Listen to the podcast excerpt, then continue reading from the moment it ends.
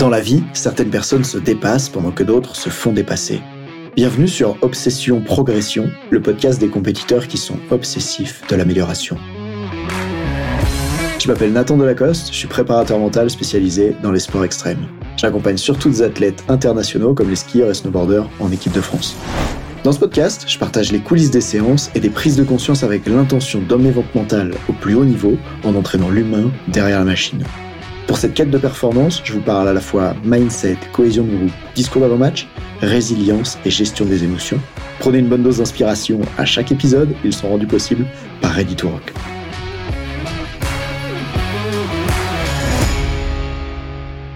Eh, tu sais que tes émotions, elles sont plus contagieuses que le Covid? Si t'es entraîneur et que t'es pas attentif à comment tu te sens, à c'est quoi ton état interne lorsque t'es en compétition, probablement que ça a une influence terrible sur les athlètes. Je m'explique, je parlais hier avec un entraîneur de niveau international dans une discipline que je vais garder secrète pour l'anonymat. Et dans cette discipline, dans un sport de rivière quand même, je vais préciser, cet entraîneur de niveau international, il me raconte ce truc, il me dit, Nathan, je me suis rendu compte que toute l'année à l'entraînement, je fais en sorte de développer l'autonomie de mes athlètes, je leur demande de trouver par eux-mêmes des solutions dans la rivière, mais finalement, quand j'arrive en compétition, ça se passe pas du tout comme ça. En compétition, euh, j'ai tellement des attentes élevées parce que pour eux, mais surtout pour moi, euh, on joue tout le travail qu'on a fait cette saison. J'ai des attentes très élevées, je dois bien faire, j'ai vraiment envie qu'on réussisse, qu'ils gagnent. Alors à ce moment-là, je me mets à leur donner tout plein d'informations, beaucoup d'infos pour être sûr que, surtout, ils n'oublient rien. Et tu peux imaginer la suite, il continue en me disant... Euh, d'ailleurs, les athlètes, ils me disent que quand je suis en compétition, je suis un peu bizarre parce que je parle vite, ils n'arrivent pas à me suivre. Je marche vite, ils n'arrivent pas non plus à me suivre. Et vraiment, je leur donne beaucoup d'infos, ils savent plus vraiment laquelle appliquer. Ce que tu peux remarquer ici, c'est que les enjeux sur l'entraîneur sont tellement forts, et c'est normal. Il est au niveau olympique, sa carrière est en jeu, la carrière de ses athlètes est en jeu, il y a des médailles, on fait ça quand on est entraîneur à ce niveau-là, pour aussi euh, la, la, médaille, l'expérience de faire les plus grosses performances du monde. Et du coup, forcément, il y a un enjeu important qu'elle a. Sauf que quand cet entraîneur, il n'est pas entraîné à gérer son mental face à cet enjeu, ben ça a des conséquences directes sur lui. Il me dit, je suis très anxieux des jours avant la compétition, j'ai du mal à dormir toute la nuit, je pense, je me fais des scénarios dans la tête, je n'arrête pas. Et puis le jour de la compète, ben, il n'est pas dans l'état le plus utile pour aider ses athlètes. Et en plus, qu'est-ce qu'il me raconte? Je dis, ah, c'est quoi le plus gros problème que tes athlètes ils ont en compétition? Ben, ils n'arrivent pas à faire ce qu'ils sont vraiment capables de faire à l'entraînement, ils sont tous stressés, ils perdent leurs moyens. Bah oui, ça m'étonne pas. je, je sais pas qui de vous influence l'autre, mais si on est d'accord, et de toute façon on est d'accord, pour dire que les émotions sont plus contagieuses que le Covid, tout simplement parce que les êtres humains sont équipés depuis des dizaines de milliers d'années de capteurs pour percevoir très rapidement et facilement comment se sent l'autre, que ce soit d'ailleurs à propos du non-verbal, sur à la fois le visage, comment tu utilises ton corps, mais aussi au niveau de la voix, de l'intensité de la voix, de la fréquence de la voix. Bref, on est équipé en fait pour savoir comment se sent l'autre en face de nous. On peut même entendre au téléphone quelqu'un qui parle en souriant. Le sourire a une voix différente au téléphone. Bref, on est tellement équipé pour ça que, évidemment, quand les athlètes ils sont en compétition et qu'ils voient l'entraîneur avec tous ses doutes, l'entraîneur avec tous ses doutes, qui parle vite, qui est inquiet, qui marche vite, qui donne beaucoup d'informations, quand ils voient l'entraîneur qui doute comme ça, d'après toi, qu'est-ce que ça provoque sur la psychologie de l'athlète? Évidemment que ça crée du doute chez eux. Souvent, j'ai des entraîneurs de foot qui viennent me voir et qui me disent Nathan, euh, comment je fais pour pas transmettre mon stress aux joueurs le jour des matchs? Moi, ces entraîneurs de foot, je leur réponds. D'ailleurs, il y a une vidéo là-dessus sur YouTube que j'ai fait avec eux. À ces entraîneurs de foot, je leur réponds bah, avant de bosser sur comment pas transmettre ton stress aux joueurs, on va surtout aller bosser sur ton stress à toi. Et quand je te le dis comme ça, ça te paraît sûrement être une évidence. Mais en vérité, combien de personnes le font?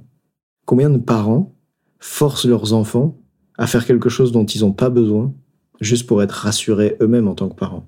À quel point ton insécurité financière en tant que parent te force à faire faire à tes enfants des études, euh, je pas, d'ingénieur, parce que tu crois que grâce à ça, il va réussir sa vie, et ça va remplir tes insécurités financières à toi, dans lesquelles tu te dis, euh, il faut absolument que j'éduque bien mon enfant, et qu'il ait une vie professionnelle réussie. Souvent, en fait, que ce soit à un niveau très micro, où là on est dans l'action et mon émotion touche l'autre, ou à un niveau plus macro ou à l'échelle de la vie, on va influencer les autres par rapport à nos croyances, nos comportements. D'ailleurs, c'est ce que je suis en train de faire avec ce podcast, donc j'espère pour toi que l'influence, elle te va, puisque moi aussi, ben, j'ai mes croyances, les choses dans lesquelles je suis persuadé, probablement des choses avec lesquelles je me trompe, et que des fois, dans des années, je te dirais, tiens, je pensais ça avant, mais c'est plus tout à fait juste. Bref, on évolue. Eh bien, on influence l'autre en fait, avec qui on est, avec qui on incarne, avec ce qu'on croit. Et c'est à ce moment-là que cet entraîneur de sport de rivière au niveau olympique, il a compris que la première étape en fait pour lui, s'il voulait pouvoir aider plus ses athlètes, ben, c'était d'aller bosser sur lui en fait. C'était d'aller bosser sur son état interne, son anxiété, ses attentes qu'il a vis-à-vis de la performance, sa peur de pas être à la hauteur, sa peur que ses athlètes ne soient pas à la hauteur, et que quand il aura pu faire évoluer tout ça, il aura une attitude complètement différente en compétition. On l'a déjà vu avec d'autres entraîneurs qu'on accompagne chez Ready Rock. Je pense à un entraîneur de ski notamment que j'ai accompagné l'hiver dernier. Où en fait, euh, quand tu arrêtes d'avoir peur en compétition en tant qu'entraîneur, peur que tes athlètes soient pas à la hauteur, peur d'être jugé si c'est pas bien, les résultats de ton équipe, il y a beaucoup de choses qui évoluent. Et franchement, c'est valable pour les entraîneurs, mais c'est valable pour les parents, c'est valable pour les profs, c'est valable dans tellement de domaines. Tu sais, je crois que qui on est influence énormément les résultats qu'on obtient. Et pour cet entraîneur, c'est véritablement le moment d'aller bosser sur qui il est plutôt que sur les outils qu'il va transmettre aux athlètes. Parce que d'ailleurs, qui il est, comment il se sent, le limite complètement en compétition et impacte ses athlètes.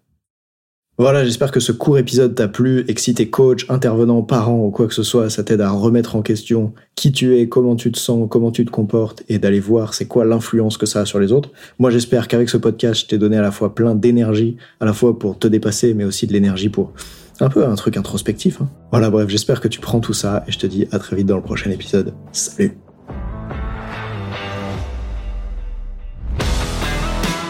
On dit souvent que le mental, c'est 70% de la performance à haut niveau. Pourtant, rares sont ceux qui l'entraînent au moins 10% du temps. En écoutant jusqu'ici, t'as donné à la dimension mentale un peu plus de la place qu'elle mérite chaque semaine. Bien joué. Ma mission audacieuse, c'est d'aider le monde du sport à se transformer en profondeur et je veux faire en sorte que plus aucun coach ne passe à côté de la psychologie de ses athlètes. C'est pour accomplir ça que je crée une tonne de vidéos sur YouTube et des épisodes comme celui que tu viens d'écouter. Alors, je vais pas te demander d'inscrire de force tes amis au podcast et en même temps, si tu peux en parler à quelqu'un qui va l'adorer, quelqu'un à qui ça serait utile, ta recommandation, elle signifie beaucoup pour moi. Si chaque auditeur en parle juste à deux autres, l'année prochaine, on sera des milliers de fois plus nombreux avec l'obsession progression. Salut